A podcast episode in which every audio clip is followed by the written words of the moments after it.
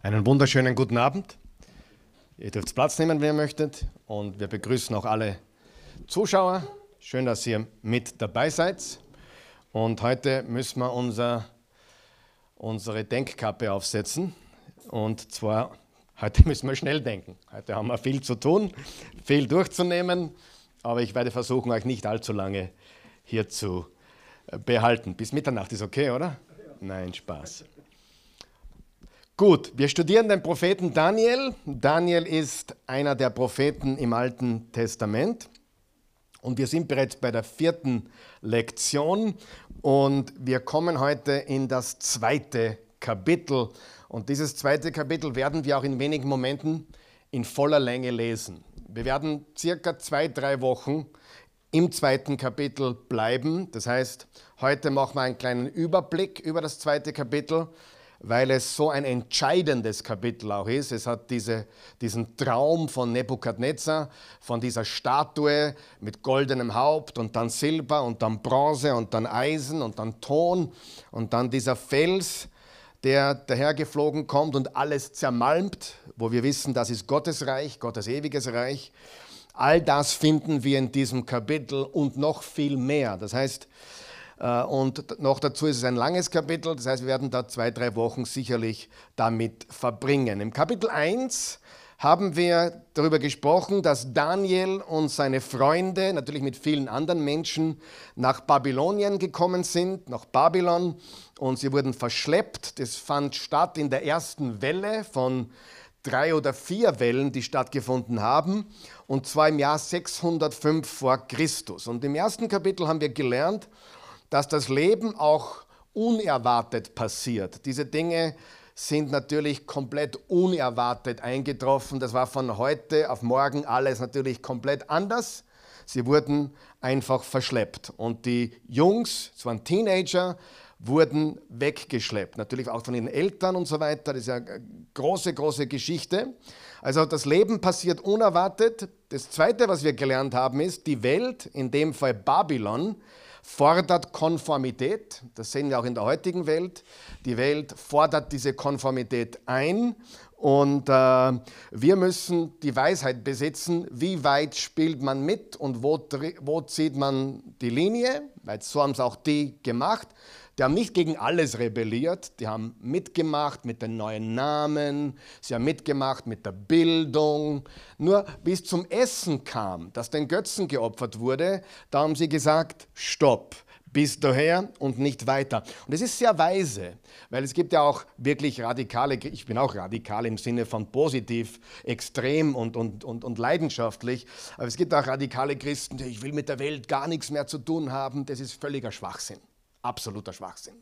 Wir gehören in die Welt, wir sind Licht in der Welt, wir sind Salz der Erde und wir sehen auch bei Daniel und seinen Freunden, äh, lesen wir das zum Anfang, Kapitel 1, Vers 18 bis, bis 21, weil das ist, das ist so gewaltig, was hier steht. Am Ende der Ausbildungszeit das steht nicht auf der Outline leider, das ist mir gerade eingefallen. Am Ende der Ausbildungszeit befahl der König, die jungen Leute zu ihm zu bringen. Sie wurden drei Jahre ausgebildet. Der oberste Hofbeamte stellte sie Nebukadnezar vor und der König redete mit ihnen. Dabei stellte sich heraus, dass Daniel, Hanania, Michael und Asaja alle anderen in den Schatten stellten. Das habe ich unterstrichen, das ist sensationell. Sie wurden in den königlichen Dienst aufgenommen und immer wenn der König auf ein sicheres Urteil angewiesen war und ihren Rat suchte, fand er seinen, seinen Magiern und Geisterbeschwörern zehnfach überlegen. Überleg dir das einmal. Du hast einen ungläubigen Boss und immer wenn es um wirklich entscheidende Dinge geht, ruft er dich ins Büro. Weil du bist ein gläubiger Jesus-Nachfolger. Du hast Weisheit. Du kennst dich aus. Du bist weise und dein ungläubiger Boss weiß, wem er rufen muss wenn er gute Antworten braucht. Das muss, so muss ich das vorstellen. Also, und genau solche Menschen, solche gläubige Christen brauchen wir in der Welt heute. Und dann Vers 21, der geht so ein bisschen unter dieser Satz. Daniel blieb bis zum ersten Regierungsjahr des Königs Kyrus. Das war bereits der, der der Perser oder der, der Meder, der, äh, in königlichen Diensten. 67 Jahre lang oder 67 Jahre später ist der als König aufgetreten. Und Daniel war diese ganze Zeit über vier oder fünf Könige durch immer befördert worden an oberste Stellung oder Stelle. Also sie haben eine Bildung bekommen, sie haben neue Namen bekommen und bei Essen, beim Essen, das den Götzen geweiht war, äh, haben sie gesagt, nein, diesen Kompromiss machen wir nicht mit. Alle anderen Kompromisse gehen wir ein. Ihr könnt uns nennen, was ihr wollt. Das tangiert uns nicht. Äh, wir lernen eure Sprache, wir gehen auf eure Universität, aber wir bleiben unserem Gott treu. Das ist ganz wichtig. Das ist gerade sehr, sehr wichtig für die, die auf die Universität gehen. Dort wird dir der Glaube schnell einmal weggenommen. Äh, zumindest wird es versucht, ihn dir wegzunehmen. Und äh, natürlich tragisch, aber Daniel ist ein wunderbares Beispiel, wie es geht. So, jetzt kommen wir äh, zu Kapitel 2. Also Kapitel 1 lehrt uns, Gott wirkt auch in der Welt. Gott wirkt in der Welt und er wirkt auch in der Welt durch Menschen, die zu Jesus gehören, in unserem Fall also zu Gott gehören, aber auch durch Menschen, die in der Welt sind. Er, benutzt ja auch diesen König Nebukadnezar auf gewaltige Art und Weise. Gott benutzt Menschen und Gott, und ich mag das überhaupt nicht, wenn Christen so tun, wir sind die Einzigen, die Weisheit haben. Nein, es gibt viel Weisheit überall auf der Welt. Nur unsere Weisheit ist die höchste. Ja? Und die Wahrheit ist, alle Wahrheit hat einen Urheber, sein Name ist Jesus. Und das heißt doch nicht, dass es nicht auch weltliche kluge Menschen gibt oder weltliche weise Menschen gibt oder andere Bücher, die weise Dinge beinhalten. Wir, wir, wir wollen nicht gegen alles reden, nur wir wissen, dass alles den Ursprung bei Gott hat, bei Jesus, der die Wahrheit ist, der die Weisheit ist und der wirkt auch in anderen Bereichen und Dingen dieser Welt. Okay? Gut, also Juden, in dem Fall waren es Juden und Christen, sollen in der Welt arbeiten. Die Frage ist, wie? Natürlich in einer Art und Weise, die Gott immer verherrlicht. Jetzt lesen wir Kapitel 2 in einem Stück, dieses Bibelstudium. Ja? Also das ist, was wir hier tun. Im zweiten Jahr seiner Regierung hatte Nebukadnezar einen Traum. Eine andere Übersetzung sagt Träume, also Plural. Hier steht Traum. Es waren wahrscheinlich mehrere Träume, es waren immer wieder die gleichen Träume, der ihn so beunruhigte, dass, er mit seinem dass es mit seinem Schlaf vorbei war. Schlaflos in Babylon. Da ließ der König die Magier, die Geisterbeschwörer, die Orakelpriester und die Astrologen zu sich rufen. Sie sollten ihm Aufschluss über seinen Traum geben. Als sie sich beim König versammelt hatten, sagte der König zu ihnen, ich habe einen einen Traum gehabt, der mich sehr beunruhigt. Ich will wissen, was es damit auf sich hat. Da sagten die Astrologen zum König auf Aramäisch. Und da wechselt die Sprache bis zum Kapitel 7 Ende auf Aramäisch. Das war die Verkehrssprache der damaligen Zeit. Der König lebe ewig. Möge er seinen Dienern den Traum erzählen, dann wollen wir ihn deuten. Doch der König erwiderte, nein, ich habe unwiderruflich entschieden, dass ihr mir auch den Traum mitteilen müsst, nicht nur seine Deutung. Wenn ihr das nicht könnt, lasse ich euch in Stücke hauen und eure Häuser in Schutt und Asche legen. Sagt mir also den Traum und die Deutung dazu. Dann werde ich euch reich beschenken und euch hohe Ehre erweisen. Also los, sagt es mir. Die Berater sagten noch einmal, der König möge seinen Dienern den Traum erzählen, dann werden wir ihn deuten. Da fuhr der König sie an. Ihr macht nur Ausflüchte und wollt Zeit gewinnen. Ihr habt genau verstanden, wie ich die Sache entschieden habe. Wenn ihr mir nicht sagt, was ich geträumt habe, lasse ich das Urteil vollstrecken. Denn ihr habt euch verabredet, mir weiter nichts als Lug und Trug aufzutischen, bis die Zeit sich geändert hat. Also, die, die waren sehr skeptisch. Und die Zeit sich geändert hat, bezieht sich darauf, dass wahrscheinlich er den Verdacht hatte, die warten darauf, bis er, bis er weg ist oder bis äh, sie ihm irgendwie Haxel stellen können und dann selber an die Macht kommen könnten. Darum sagt mir den Traum. Dann weiß ich auch, ob ihr ihn überhaupt deuten könnt. Da entgegneten die Astrologen, kein Mensch auf der ganzen Welt kann tun, was der König verlangt. und noch nie hat ein König von irgendeinem Magier, Geisterbeschwörer oder Astrologen so etwas verlangt. Was du uns zumutest, ist für Menschen unmöglich. Nur die Götter könnten es dem König offenbaren, aber sie wohnen nicht unter den Menschen.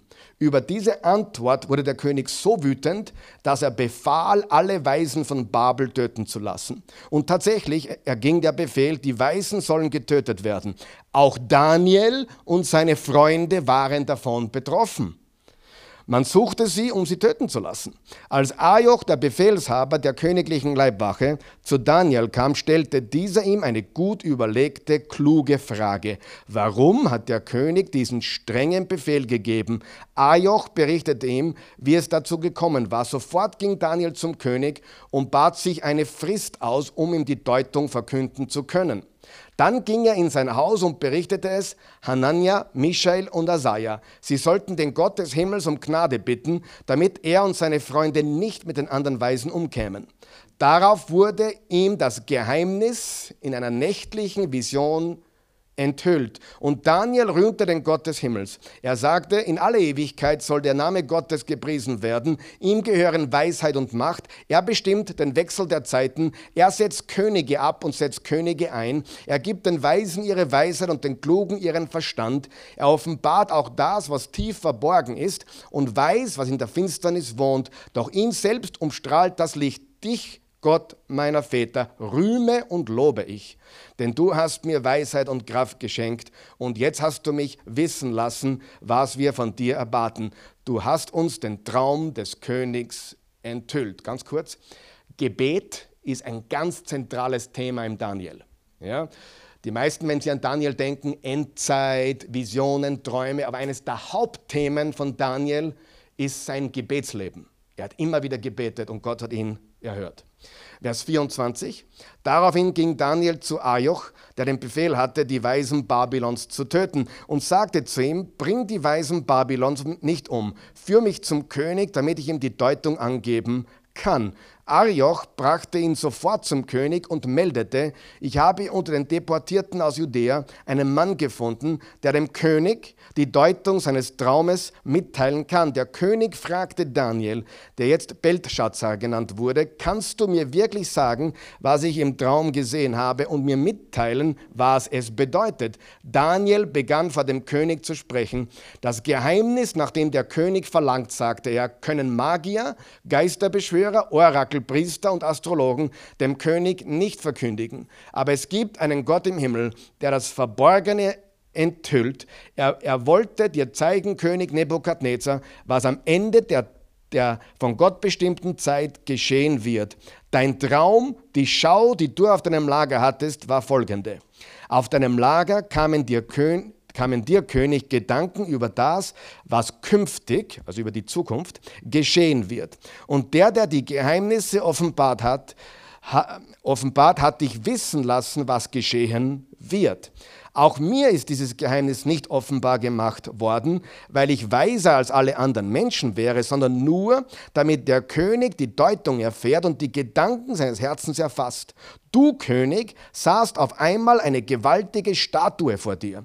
Es war eine furchterregende Erscheinung, denn sie war riesig groß und ihr Glanz blendete. Der Kopf der Statue bestand aus gediegenem Gold. Brust und Arme waren aus Silber, Bauch und Lenden aus Bronze, die Schenkel aus Eisen und ihre Füße zum Teil aus Eisen und zum Teil aus Ton. Während du sie noch anschautest, brach auf einmal ohne zu tun einer Menschenhand ein Stein los. Er traf die Füße der Statue, die aus Eisen und Ton bestanden, und zerschmetterte sie. Da wurden Eisen und Ton, Bronze, Silber und Gold miteinander zu Staub zermalmt. Auf einmal waren sie wie die Spreu auf dem Dreschplatz im Sommer. Der Wind trug sie fort und es war keine Spur mehr davon übrig. Aber der Stein, der die Statue zerschlagen hatte, wuchs zu einem riesengroßen Berg, der die ganze Erde ausfüllte. Das war der Traum. Und nun wollen wir dem König sagen, was er bedeutet. Du König bist der König der Könige. Der Gott des Himmels hat dir Herrschaft und Macht, Stärke und Ehre geschenkt. Und überall, wo Menschen wohnen, hat er dir auch die Landtiere und die Vögel in die Hand gegeben und dich zum Herrscher über alle eingesetzt.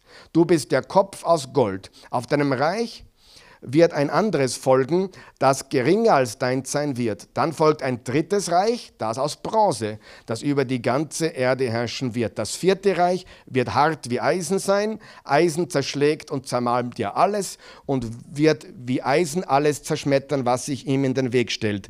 Dass du aber die Füße und Zehen teils aus Topfer Töpferton und teils aus Eisen bestehend gesehen hast, bedeutet, das Reich wird geteilt sein, aber es wird etwas von der Härte des Eisens in sich haben. Darum hast du das Eisen mit Ton vermischt gesehen. Und dass die Zehen teils von Eisen und teils von Ton sind, bedeutet, das Reich wird zum Teil stark und zum Teil zerbrechlich sein. Das Nebeneinander von Eisen und Ton bedeutet, sie werden versuchen, sich durch Heiraten miteinander zu verbinden, aber ihre Verbindung wird keinen Bestand haben haben, so wie sich Eisen eben nicht mit Ton verbinden lässt. In der Zeit dieser Königreiche wird der Gott des Himmels ein Reich errichten, das niemals untergehen wird. Dieses Reich wird nie einem anderen Volk überlassen werden. Im Gegenteil, es wird alle diese Königreiche zermalmen und zu verschwinden bringen, selbst aber ewig bestehen. Das hast du in dem Stein gesehen, der ohne menschliches zu tun losbrach und Eisen, Bronze, Ton, Silber und Gold zermalmte. Ein großer Gott hat den König wissen lassen, was nach dieser Zeit geschehen wird. Der Traum sagt die Wahrheit und seine Deutung ist zuverlässig. Da warf König Nebukadnezar sich vor Daniel nieder, das Gesicht auf den Boden. Er befahl seinen Dienern, ihm Opfer und Weihrauch, Weihrauch darzubringen und sagte zu Daniel: Euer Gott ist wirklich ein Gott aller Götter, ein Herr der Könige und ein Offenbarer der Geheimnisse. Denn du hast dieses Geheimnis ja offenbaren können, dann machte der König Daniel groß. Er beschenkte ihn reich und er nannte ihn zum Statthalter der Provinz Babylon. Außerdem machte er ihn zum obersten Vorgesetzten für alle Weisen Babylons. Auf Daniels Bitte hin betraute der König Schadrach, Meshach und Abednego mit der Verwaltung über die Provinz Babylon. Daniel selbst blieb am Hof des Königs. Marathon, aber ein entscheidendes Kapitel. Und darum werden wir uns heute ein bisschen was zum Thema Zukunft und was die Bibel über Zukunft auch zu sagen hat, anschauen und dann die nächste Woche auch dann ins Detail gehen. Ich wollte den heutigen Abend auch nennen, aber Gott. Und ich sage dir warum. Im Vers 28 sagt äh, Daniel, als er gerufen wurde, aber es gibt einen Gott im Himmel. Das ist für mich der zentrale Satz im ganzen Kapitel, weil Nebukadnezar hatte einen Traum, hatte keine Ahnung, was der bedeutet, war komplett verwirrt, war schlaflos in Babylon. Seine besten Leute könnten ihm nicht sagen, äh, was er von ihnen forderte. Und dann ließ Nebukadnezar äh, sagen, dass alle umgebracht werden. Alle, alle Weisen, auch inklusive Daniel und seiner Freunde. Er war, Daniel war smart, er war weise. Er hat gesagt, können wir uns nicht eine Frist, eine Frist einräumen lassen. Warum hat er das gesagt? Ganz einfach. Weil er wusste, Gott weiß. Und weil er wusste, dass Gott weiß, hat er keinen Stress gehabt, keine Panik gehabt. Er war, ich mag das Wort souverän nicht, weil souverän ist nur Gott, aber er war souverän in der, in, im Sinne, er war ruhig, er war gelassen. Und er hat gesagt, gib uns eine Frist. Daraufhin hat er ein Gebetstreffen einberufen mit Shadrach, Meshach und Abednego. Sie haben gebetet. In der Nacht gab Gott ihm eine Vision. Ein Traum ist etwas, was im Schlaf passiert. Eine Vision ist etwas, was du bei wachem Zustand erlebst. Das ist der Unterschied zwischen Traum und Vision. Traum ist im Schlaf, Vision ist bei wachem Zustand. Ja? Träumen tun wir alle, angeblich fünfmal in der Nacht, alle 90 Minuten, habe ich gelesen. Ja? Egal, ob du dich daran erinnern kannst oder nicht, aber nach 90 Minuten träumt jeder und dann alle 90 Minuten angeblich träumen wir wieder einen Traum und dann wachen wir auf und meistens merken wir uns nichts oder den letzten. Keine Ahnung, so ist es. Träumen tun wir alle, aber diesen Traum hat Gott inszeniert. Diesen Traum hat Gott im, im Kopf von Nebukadnezar irgendwie gepflanzt, keine Ahnung wie. Vielleicht hat ihn auch gepflanzt, ich weiß es nicht. Auf jeden Fall hat er diesen Traum verursacht und auch das Ganze dann so äh, ablaufen lassen, wie es passiert ist. Aber es gibt einen Gott, sagt Daniel im Vers 28. Das ist für mich die Schlüsselpassage, die Schlüsselworte in diesem Kapitel, weil die, die Zukunft kennt nur einer und das ist Gott. Reden wir mal kurz über die Zukunft, weil im Buch Daniel geht es um die Geschichte der Vergangenheit und ist eine Brücke in die Zukunft. Im Daniel, auch hier im Kapitel 2, dann noch einmal im Kapitel 7, sehen wir ähm, die Zeit Daniels, also die, die, das goldene Haupt ist Nebukadnezar. Und dann folgen mehrere Königreiche nacheinander bis zum römischen Reich und dann zum Felsen. Das ist natürlich Christus, sein Volk, sein Reich. Und beinhaltet, Daniel beinhaltet sowohl Prophetien auf das erste Kommen Jesu, wie auch auf das zweite Kommen Jesu. Wir haben im Daniel also Dinge, Prophetien, die damals Zukunft waren, aber sich jetzt natürlich schon erfüllt haben.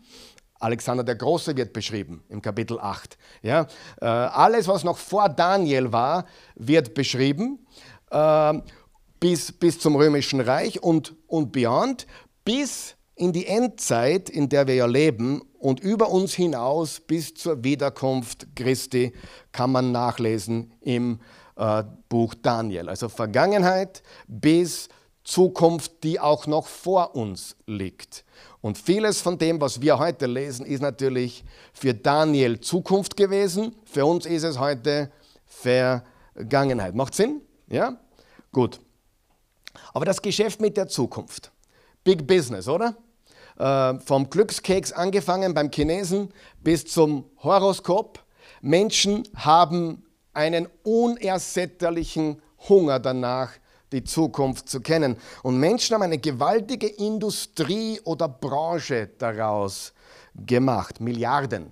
Also ich habe mich ein bisschen informiert, angeblich, das sind Zahlen aus, aus 2018.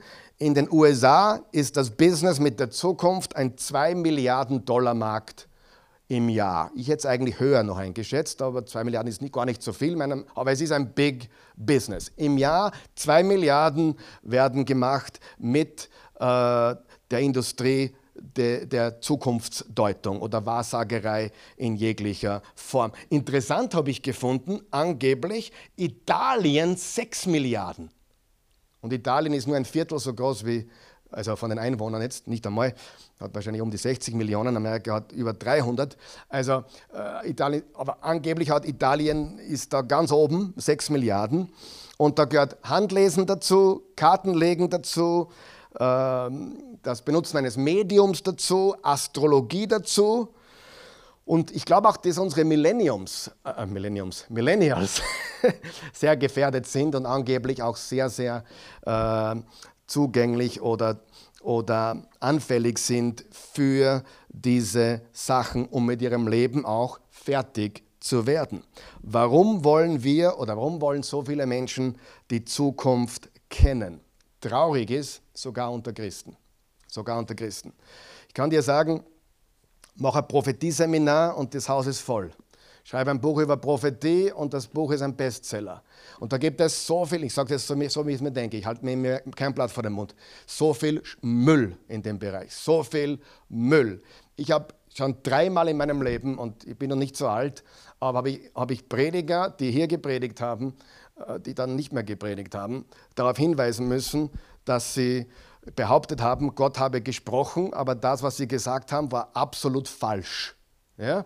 Der Eugen weiß Bescheid zum Beispiel. Also es gibt äh, da sogenannte die Menschen, die sich zu Propheten machen, die gerne, und es gibt natürlich auch so viele Menschen, oh, hast du ein Wort für mich? Hast du ein Wort für mich? Hast du ein Wort für mich? Ja, ich habe ein Wort für dich. Mach's Wort auf, les, nimm da Taschenlampen, geh in den Keller und komm drei Tage nicht raus.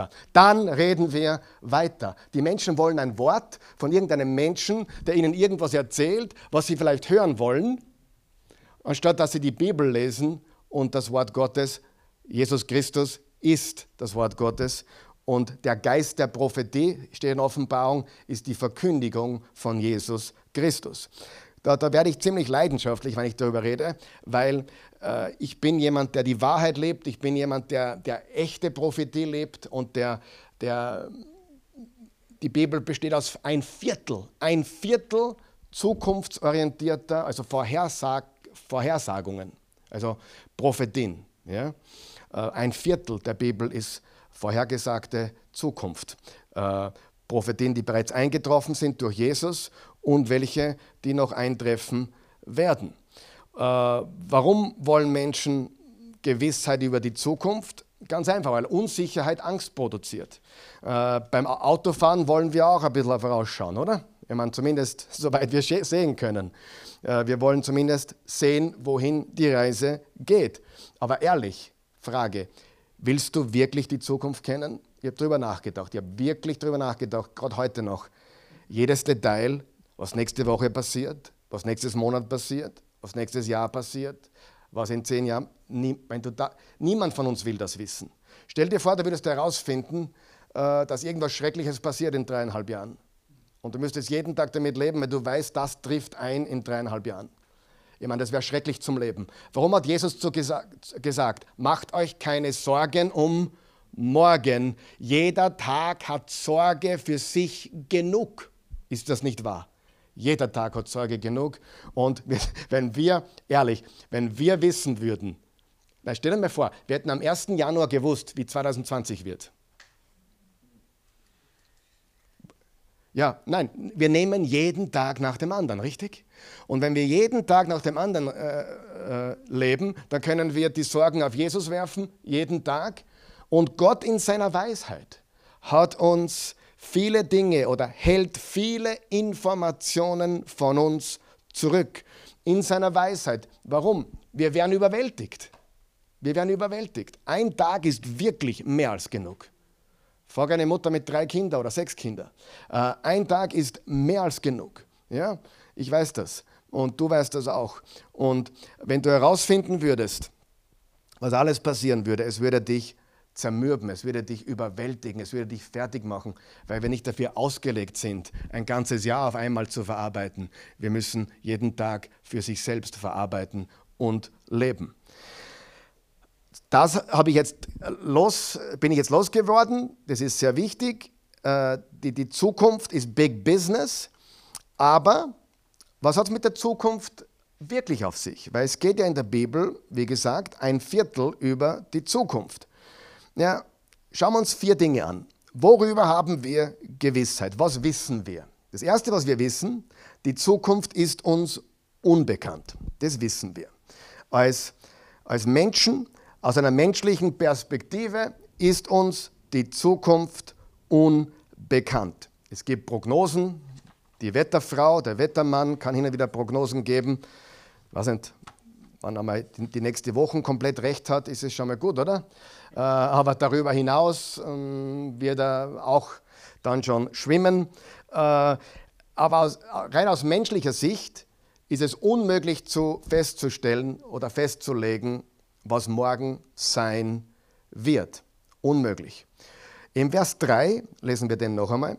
Da sagt Nebu, nenne, Nebu nenne ich ihn, das ist der Nebukadnezar. Äh, als sie sich beim König versammelt hatten, sagte der König zu ihnen, ich habe einen Traum gehabt, der mich sehr beunruhigt. Ich will wissen, was es damit auf sich hat. Und dieser Traum betraf die Zukunft die Zukunft der Welt und eine Reihe von Königreichen, die folgen würden. Das wusste er noch nicht, aber er wollte es wissen. Und wie gesagt, Gott hatte seine Finger im Spiel, er gab ihm den Traum. Und dann haben seine besten Leute, seine besten Magier, Geisterbeschwörer, Orakelpriester, Astrologen, Chaldäer, wie sie alle heißen, haben versucht, äh, hinauszuzögern, weil sie die Antwort nicht hatten. Sie versuchten, das Ganze ein bisschen ins Stottern zu bringen. Und dann, äh, als der König ernst macht, sagt, hey, wenn ihr mir nicht sagt, was ich geträumt habe und was es bedeutet, sie, wenn er ihnen gesagt hätte, was er geträumt hätte, hätten sie was erfinden können, oder? Ich meine, sagen wir mal ganz ehrlich, hin und wieder, ganz selten, aber es ist zwei, dreimal vorgekommen, da habe ich Ö3 aufgedreht am Abend, als ich, als ich spät war, da war ich auf der Heimreise von irgendwo und da war Ö3 und da war das mit der Gerda Rogers. Ja, das habe ich mir zwei, dreimal gegeben. Und es war mir fast schon selber peinlich. Wer weiß, was Fremdschämen ist? Kennt jemand Fremdschämen? Äh, manchmal muss man sich wirklich schämen äh, für andere, ohne dass sie es wissen. Die kommen, und da denkst du ja, ich meine, der, der, der hat jetzt gerade gesagt, ja, es kommt Neues auf dich zu. Wirklich. das ist sehr generisch, das ist sehr allgemein, oder? Ich meine, das trifft jeder. Ja? Äh, es kommt Neues auf uns zu. Ja? Da gibt es eine Frau, die hat vorausgesagt, ähm, der, die, Jean Dixon hat die geheißen, glaube ich. Ich bin mir jetzt nicht sicher, aber die Amerikanerin, der, die ist deswegen zu Ruhm gekommen, weil sie angeblich vorausgesagt hat, dass John F. Kennedy Präsident werden würde und dass er in Office ermordet werden würde. Hat sie angeblich vorausgesagt. Was sie tatsächlich vorausgesagt hat, ist, dass als nächstes ein Demokrat äh, an die Macht kommt, also nicht, da, nicht beim Namen, sondern ein Demokrat, und dass, dass dieser dann in, im, im Amt sterben wird. Äh, Demokrat, Republican, das ist eine 50-50 Chance. Äh, damals zu der Zeit sogar eher demokratisch. Ja? Ähm, also da haben wir schon mal 50, das kann man auch da raten. Ja? Das, das, das geht. Das ist wie bei Roulette, schwarz oder rot. Ja? Ähm, und, und damals war, war angeblich eine 40% Chance, dass du als Präsident ums Leben kommst während des Amtes, weil der Präsident war kaum so geschützt wie heute. Aber die Chancen wurden damals bemessen bei 40%, dass du als Präsident das war sehr, nicht, nicht so unwahrscheinlich. Also, wenn man, das, wenn man die 50% mit den 40% zusammennimmt, dann ist eine 20% äh, Wahrscheinlichkeit. Ja, okay. Äh, ich erkläre euch dann, was die Bibel dazu sagt und was für Wahrscheinlichkeiten die Prophetien der Bibel haben. Gegen die Bibel ist es ein Dreck. Dann hat sie vorausgesagt, dass der dritte Weltkrieg 1954 stattfinden würde. Natürlich nicht eingetroffen. Ja? Aber erinnert hat man sich an die Prophetie, ein Demokrat, der sterben wird. Äh, also das ist fast schon lächerlich. Das kann jeder mal treffen. Und es gibt also viele viele, die, die natürlich ge generelle, allgemeine Voraussagen treffen. Äh, das kannst aber du auch, das kann ich auch. Also wenn du ein bisschen, ein bisschen ja, was drauf hast, kannst du auch ein, ein paar Prognosen abgeben, die stimmen. Ja? Ähm, Hans, du wirst immer älter. Ja? Stimmt, stimmt oder nicht? Ich werde auch immer älter. Also, äh, weißt du, äh, es ist keine Kunst, gewisse Dinge zu sagen, aber die, die, die biblischen Prophetien sind so präzise äh, und so vielfältig, so vielschichtig, so viele Ebenen von, von, von Levels, dass sie unwahrscheinlich sind. Also, er hat einen Traum, sie konnten, seine Leute konnten es nicht deuten. Und dann im Vers 10, als sie merkten, es geht ihnen an die Gurgel, haben sie Folgendes gesagt. Da entgegneten ihnen die Astrologen, kein Mensch auf der ganzen Welt, wow, kein Mensch auf der ganzen Welt kann tun, was der König verlangt. Wer kann das? Kein Mensch. Und dann im Vers 11, was du uns zumutest, ist für Menschen unmöglich. Frage, was ist für Menschen unmöglich? Egal ob du Magier bist, Orakelpriester, Chaldäer, oder einer dieser Geisterbeschwörer. Was ist für Menschen unmöglich? Die Zukunft im Detail vorauszusagen. Unmöglich. Das, was die Bibel tut, immer wieder und immer wieder, ist für Menschen unmöglich. Sogar der König Salomo hat im Prediger 7, Vers 14 folgendes gesagt. Schau, was da steht. Am Tag ist eingeblendet, am Tag des Glücks sei guter Dinge und am Tag des Unglücks bedenke. Auch diesen wie jenen, also sowohl den Tag des Glücks als auch den Tag des Unglücks, hat Gott gemacht. Und was künftig sein wird, kann der Mensch nicht wissen. Man kann Prognosen geben. Es gibt Leute, die haben Prognosen, was bei der Wahl in Amerika jetzt rauskommt. Keiner weiß es. Vor vier Jahren hat jeder mit der Hillary gerechnet in die andere Richtung ist gegangen. Ja? Du, man weiß die Zukunft nicht. Äh, wer hätte damit gerechnet, dass Ibiza so berühmt wird? Ja? Niemand. äh, wir wissen nicht, was morgen kommt. Der Mensch, ich meine, auch wenn du noch so, äh, Geschichte wiederholt sich, das stimmt. Gewisse Dinge wissen wir, dass sie wiederkommen. Aber gewisse Dinge, die meisten Dinge wissen wir eben nicht. Warum versuchen es Menschen trotzdem immer wieder? Ich habe mich da ein bisschen schlau gemacht die letzten Tage. In Österreich, 2% der Österreicher, jetzt musst du überlegen, von 100 Leuten zwei, äh, richten ihr komplettes Leben nach dem Horoskop. Die 2% sagen, unser Leben wird vollkommen von den Sternen bestimmt. 2 Prozent. 31 Prozent, ist fast ein Drittel, glauben, dass das Horoskop, die Sterne unser Leben beeinflussen. Geh auf der Maria-Hilfer-Straße spazieren. Jeder Dritte, den du siehst, glaubt, dass das Horoskop und die Sterne für ihr Leben eine Bedeutung hat. Über 50 Prozent, 51 Prozent, ihr habt es von statistiker.com, 51 Prozent lesen es. Jeder, zwei, jeder, jeder zweite liest es. Ich habe in Amerika mich schlau gemacht. 125 Millionen Amerikaner, ist auch ein Drittel, glauben an Astrology. Also glauben, etwa, da ist was dran. 70 Millionen, ist ein Fünftel, lesen es täglich. Jeder fünfte Amerikaner, christliches Land. 12 Millionen, das sind circa 7 Prozent, richten ihr Leben und Verhalten danach aus. Nicht immer, aber sie schauen sich an und richten dann ihr Leben danach aus manchmal mehr, manchmal weniger, nach dem, was im Horoskop steht. Das ist USA. Und jetzt kommt was Schockierendes. 10% evangelikaler Christen glauben auch zu einem gewissen Grad an Astrologie. 10% an evangelikaler Christen. Das ist jetzt eine amerikanische Studie. Ich vermute, dass es bei uns vielleicht sogar noch höher ist. Zum Beispiel habe ich eine zwei, zweiteilige Serie gemacht über New Age Movement, was so viel bedeutet wie ja, New Age Movement. Jemand fragte, ist Esoterik dasselbe? Ja, ungefähr dasselbe. Äh, gehört dazu, Esoterik, New Age Movement. Äh, ich habe das damals nicht so geschnallt als junger Pastor. Aber ich hatte früher als junger Pastor besonders, wo ich sehr viel aktiv war im Persönlichkeitsentwicklungsbereich und auch viele Seminare außerhalb der Gemeinde gemacht habe, mir war es nicht so bewusst, ich habe viele Esoteriker angezogen und viele New Age äh, Movement-Leute, selbst Persönlichkeitsentwicklung, Self-Development und so weiter. Äh, und und äh, ich sehe es auch manchmal hier in der Oase, wenn ich Leuten rede. Äh, ja, sie glauben an Jesus, aber sie haben, die haben es gesagt, sie haben das Horoskop gelesen. Freunde, wenn du Jesus hast, brauchst du das Horoskop nicht. Können wir das bitte, können wir das bitte einmal verstehen? Ja? Das Horoskop ist nichts für uns. Brauchen wir nicht. Wir haben Jesus Christus. Er ist der Weg, die Wahrheit und das Leben. Aber sie wird sehr vermischt. Das ganze New Age, das ganze äh, Esoterik und die ganze Wahrsagerei, das wird sehr, sehr ähm, stark, ist sehr stark präsent in unserer Gesellschaft und leider auch zum Teil unter Christen.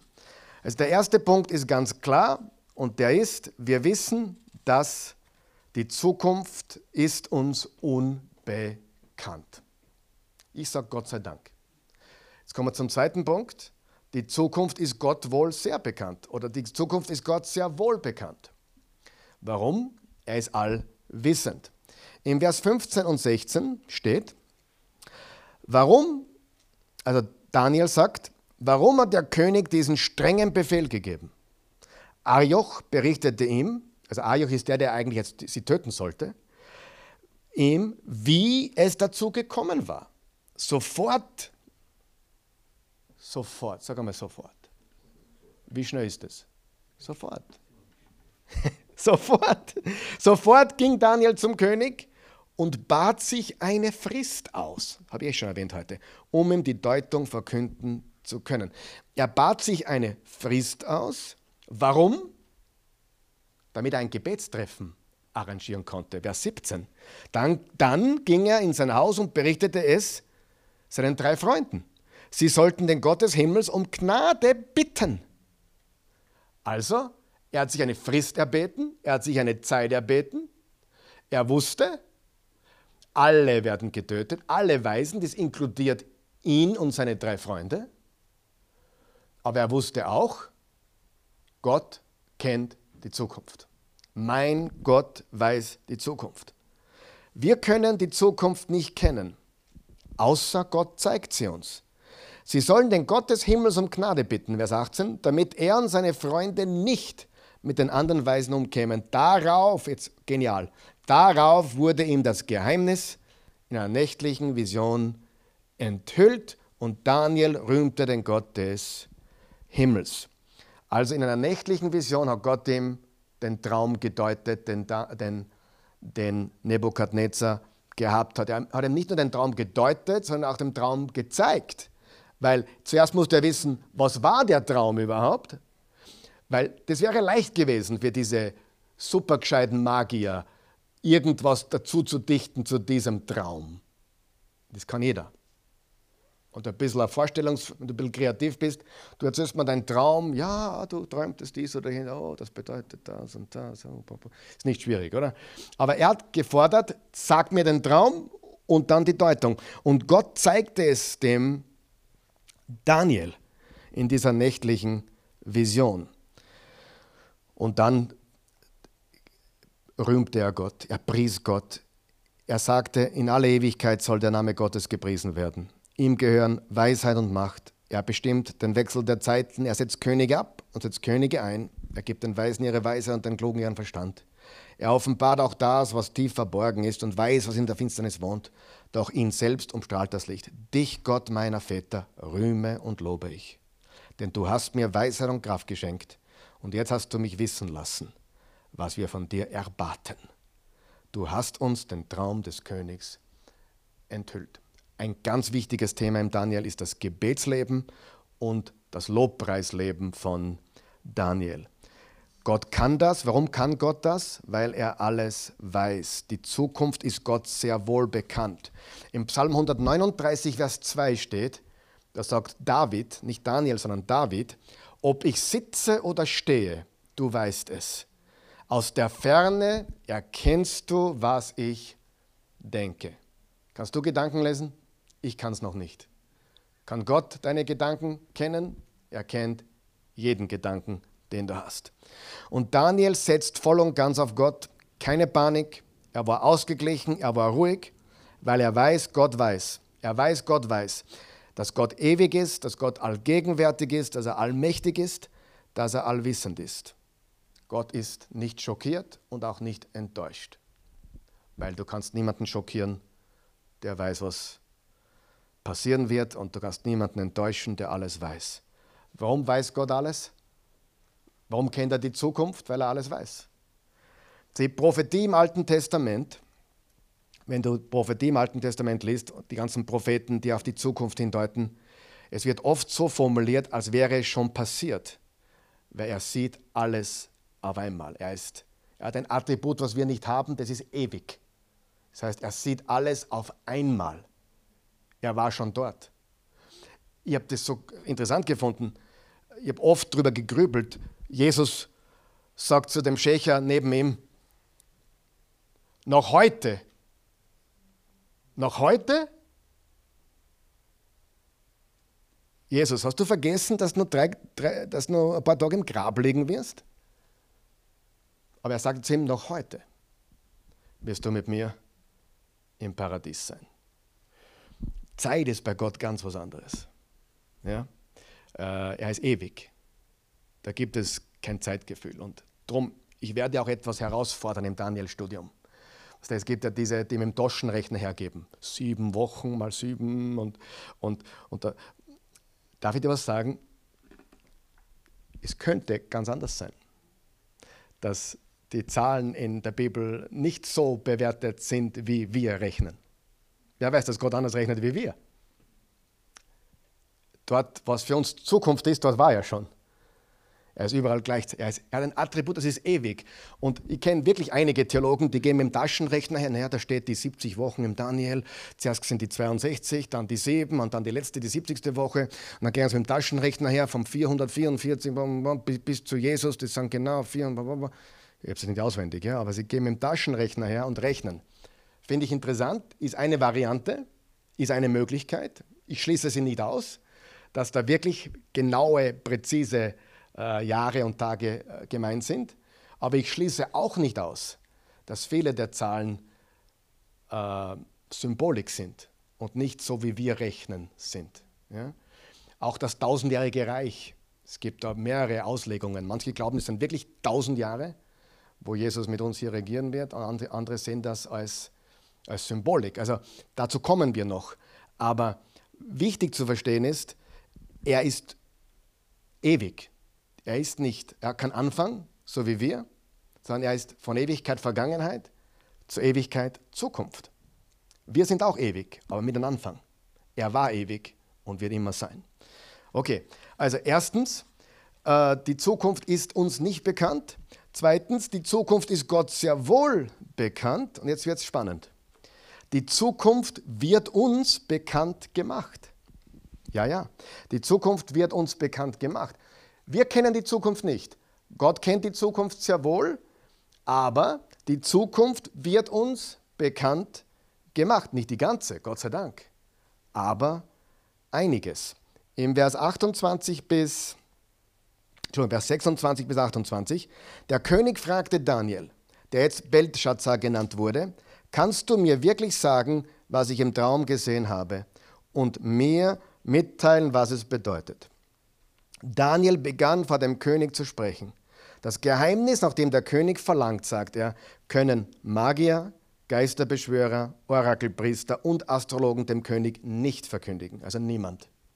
Nicht die besten Wahrsager, niemand kann das. Aber es, aber es gibt einen Gott im Himmel, der das Verborgene enthüllt. Der das Verborgene enthüllt. Das, was er will. Im 5. Mose 4, Vers 29 steht, die geheimen Dinge gehören dem Herrn, das, was uns offenbart ist, gehört uns. Aber es gibt einen Gott im Himmel, der das Verborgene enthüllt. Er wollte dir zeigen, König Nebukadnezar, was am Ende der von Gott bestimmten Zeit geschehen wird. Was am Ende der von Gott bestimmten Zeit geschehen wird, also die Zukunft betreffend. Dein Traum, die Schau, die du auf deinem Lager hattest, war folgende. Da gibt er ihm dann eben diese, die, die, den, den Traum und dann die Deutung. Übrigens, Vers 28 erinnert mich an Josef im, im Genesis. Äh, Daniel sagte, in Wirklichkeit, die Geistesbeschwörer, alle Magier können es nicht, ich kann es auch nicht, aber es gibt einen Gott. Was hat Josef gesagt zum Pharao, als er ihn geholt hat? Wie sie gesagt haben, hey, der kann Träume deuten, sie haben ihn geholt. Er hat gesagt, ich kann keine Träume deuten, aber es gibt einen Gott. Genau das Gleiche. Sieh, biblische Prophetie bedeutet, Gott zeigt uns Dinge. Wie beeindruckend ist biblische Prophetie? Wie gesagt, ein Viertel der Bibel, Bibel ist voraussagende Prophetie. Jeder kann Vorhersagen machen. Ob es eintritt, ist was ganz was anderes. Ähm, Im Alten Testament, die Juden, die Propheten, die Autoren des Alten Testaments, es gibt circa 300 bis 350 verschiedene Prophetien auf den kommenden Messias. Ich gebe euch 15 von den 300, okay? dass er von der Jungfrau geboren wurde, werden würde, steht in Jesaja 7, Vers 14. Dass er in Bethlehem auf die Welt kommen würde, in Micha 5, Vers 2. Dass er vom Stamm Juda sein würde, im Genesis 49, Vers 10. Dass sein Anfang nicht in Jerusalem sein würde, sondern in Galiläa, steht in Jesaja 9, Vers 1. Dass dieser Messias Wunder wirken würde, steht in Jesaja 35, Vers 5 bis 6, Lahme werden gehen und so weiter und so fort. Dass er auf einem Esel nach Jerusalem hereinreiten würde, steht im Sacharja 9, Vers 9. Dass er von einem Freund verraten werden würde, im Psalm 41, Vers 10. Dass sein Preis 30 Silberstücke sein werden, im Sacharja 11, Vers 12. Dass er durchbohrt werden würde und für unsere Sünden gequält werden würde, Jesaja 53, Vers 5 dass seine Hände und Füße durchbohrt werden würde, Psalm 22, Vers 17, dass er mit Verbrechern gekreuzigt werden würde, im Jesaja 53, Vers 12, dass seine Kleider äh, aufgeteilt werden würde und sein Gewand verlost werden würde, im Psalm 22, Vers 19, dass er durchbohrt werden würde, steht wiederum im Jesaja 12, Vers 10, dass er in ein Steingrab eines Reichen gelegt werden würde, im Jesaja 53, Vers 9, dass er die Verwesung nicht sehen werden würde, die Auferstehung also, im Psalm 16, Vers 10. Dann fällt man noch spontan ein, Psalm 22, 3, mein Gott, mein Gott, warum hast du mich verlassen? Könnte man jetzt sagen, das hat, den Vers hat Jesus gekannt, er hat absichtlich gesagt am Kreuz. da, da kann, ich nur, kann ich nur lachen. Äh, ich glaube nicht, dass jemand, der am Kreuz hängt, äh, an sowas denken würde. dass er sowas sagen würde, nur weil es von ihm geschrieben steht. Also biblische Prophetien, es waren jetzt nur 15 von über 300 detaillierte Prophetien auf Jesus. Und dass all diese zutreffen, ist eine Unwahrscheinlichkeit. Jemand hat einmal gesagt, es wäre so, wenn alle 353 zutreffen würde, wie wenn der Staat Texas mit, mit Quarters, ein Quarter? Das ist äh, so 2-Euro-Münzen, sagen wir mal, mit 2-Euro-Münzen verdeckt wäre und es wäre 30 Zentimeter hoch. Alles 2-Euro-Münzen, der ganze Staat Texas. Und einer dieser 2-Euro-Münzen hat eine andere Farbe. Und du musst mit einem Griff quasi den rausholen. Das ist die Wahrscheinlichkeit, dass alle Prophetien über Jesus stattfinden würden. Also biblische Prophetie ist Good News. Es gibt nur eine Erklärung, der Autor weiß alles. Das führt uns zum letzten Punkt für heute. Biblische Prophetie zeigt uns, wer Gott ist. Wiederholen wir kurz. Uns ist die Zukunft unbekannt. Gott ist die Zukunft sehr wohl bekannt. Drittens, Gott zeigt uns die Zukunft, nicht die ganze, aber einiges. Und viertens, biblische Prophetie zeigt uns, wer Gott ist. In Vers 45 bis 49 steht folgendes. Du hast, in dem, du hast in dem Stein gesehen, der ohne Menschliches zu tun losbrach und Eisen, Bronze, Ton, Silber und Gold zermalmte. Ein großer Gott hat den König wissen lassen, was nach dieser Zeit geschehen wird. Der Traum sagt die Wahrheit und seine Deutung ist zuverlässig. Da warf König Nebukadnezar sich vor Daniel nieder. Das Gesicht auf dem Boden, er befahl seinen Dienern ihm Opfer und Weihrauch darzubringen und sagte zu Daniel, euer Gott ist wirklich ein Gott aller Götter, ein Herr der Könige und ein Offenbarer der Geheimnisse. Denn du hast dieses Geheimnis ja offenbaren können. Also, was ist das Ergebnis? Dadurch, dass Daniel die Zukunft deuten konnte oder den Traum deuten konnte, hat dieser König erkannt, dass dieser Gott der wahre und lebendige Gott ist. Man könnte sagen, Prophetie ist Gottes Visitenkarte. Er zeigt, dass alle anderen Täuschungen sind. Alle anderen. In Jesaja 41, Vers 21 bis 23 steht folgendes. Den habe ich nicht aufgeschrieben, da muss ich da jetzt auf die Leinwand schauen. Stellt euch auf zum Prozess, spricht Jahwe. Bringt eure Beweise vor, sagt der König Jakobs. Schafft sie her und sagt uns, was geschehen wird. Sagt uns, was geschehen wird. Da geht es um den Kampf zwischen Gott und den Götzen im Kapitel 41. Gott und Götzen.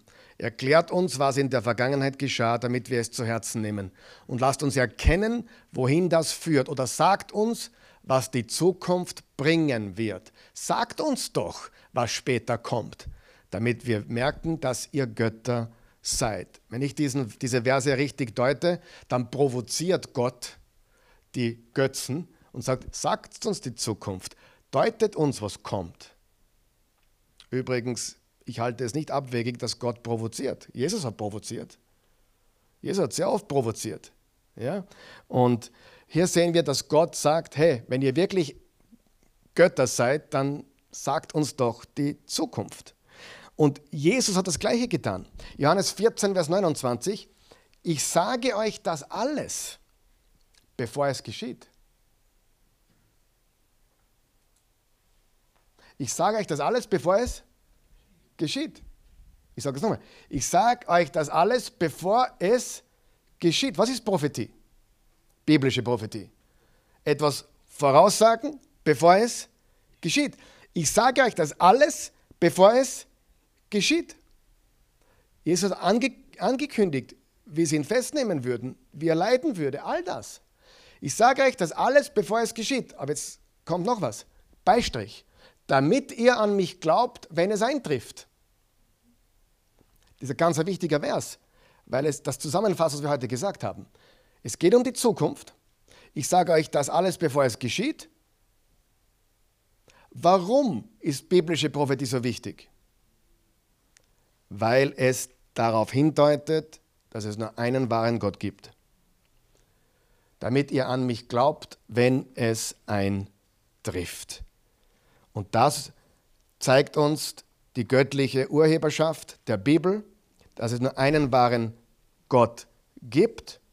Übrigens, es gibt 25 Bücher circa, circa, die behaupten, Heilige Schrift zu sein. Die Bibel ist eine davon. Aber es gibt 25 Bücher in etwa, die behaupten, Heilige Schrift zu sein. Aber allen fehlt eines, außer einem. Was fehlt allen? Detaillierte Prophetie. Detaillierte, erfüllte Prophetie fehlt. Du findest es im Koran nicht, du findest es bei den Hindu-Veden nicht, du findest es nirgends. Detaillierte Prophetie, was die Zukunft betrifft. Ich möchte damit abschließen. Drei Dinge unterscheiden Jesus. Und Jesus ist das Wort, das lebendige Wort. Er hat prophezeit, das Wort Gottes prophezeit. Ein Viertel ist Prophetie in Richtung Zukunft. Drei Dinge unterscheiden Jesus. Erstens, also von allen. Sein Einfluss auf die Geschichte ist unvergleichbar. Das müsste jeder zugeben. Du musst blind sein. Oder? Sein Einfluss auf die Geschichte ist unvergleichlich. Ich kenne niemanden, nach dem das Datum gerichtet ist, außer ihm. Also auf der, äh, weltweit. Ich weiß, es gibt andere Kalender auch, aber weltweit gängig ist nach Christus. Jetzt sagt man Common Era, oder? Common Era, CE, äh, Common Era statt After Christ. AD, Anno Domini. Jetzt sagt man auch CE, Common Era, also quasi man tut Christus ein bisschen wegschieben, aber sein Einfluss auf die Geschichte ist unvergleichlich. Jesus. Das Zweite, was ihn von allen unterscheidet, ist seine Auferstehung von den Toten. Einzigartig. Kein anderer Autor dieser 25 verschiedenen anderen Büchern, keines, keiner der Autoren ist wieder auferstanden. Keiner der Religionsgründer ist wieder auferstanden. Sein Einfluss auf die Geschichte ist unvergleichlich. Seine Auferstehung und die erfüllten Prophetien machen ihn einzigartig. Und Gott sagt uns, ich will mich offenbaren. Und deswegen gibt es Prophetie. Es, be es beweist, dass Gott der ist, der er sagt wiederholen wir und dann schließe ich mit einer Schriftstelle, die mir gerade noch einfällt. Was haben wir gelernt? Wir kennen die Zukunft. Die Zukunft ist uns unbekannt. Zweitens, die Zukunft ist Gott sehr wohl bekannt. Er weiß alles. Drittens, Gott offenbart uns die Zukunft. Nicht die ganze und nicht alles, aber manches. Und viertens, biblische Prophetie zeigt uns, wer Gott ist. Und in der Apostelgeschichte 17, da ist, da ist der, der, der Paulus in Athen am Areopag.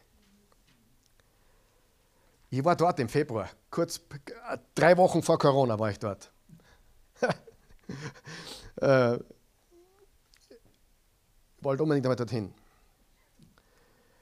Und er sagt folgendes: und es waren Menschen, die den Gott nicht kannten, die Götzen verehrten.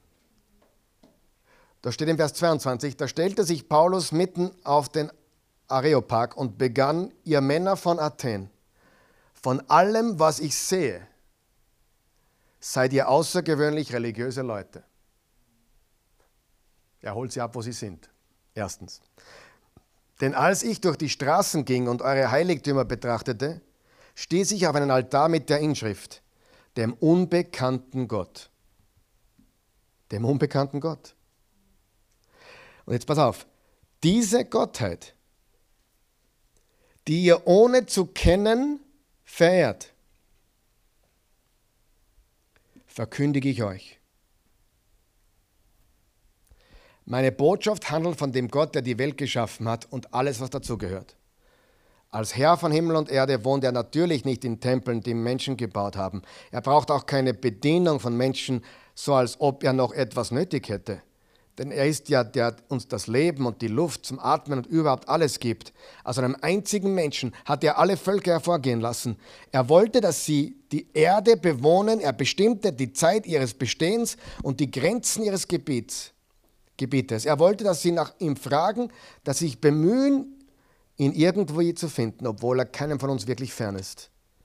Denn durch ihn leben wir, bestehen wir und sind wir oder wie es einige eurer Dichter ausgedrückt haben, denn auch wir sind von seiner Art.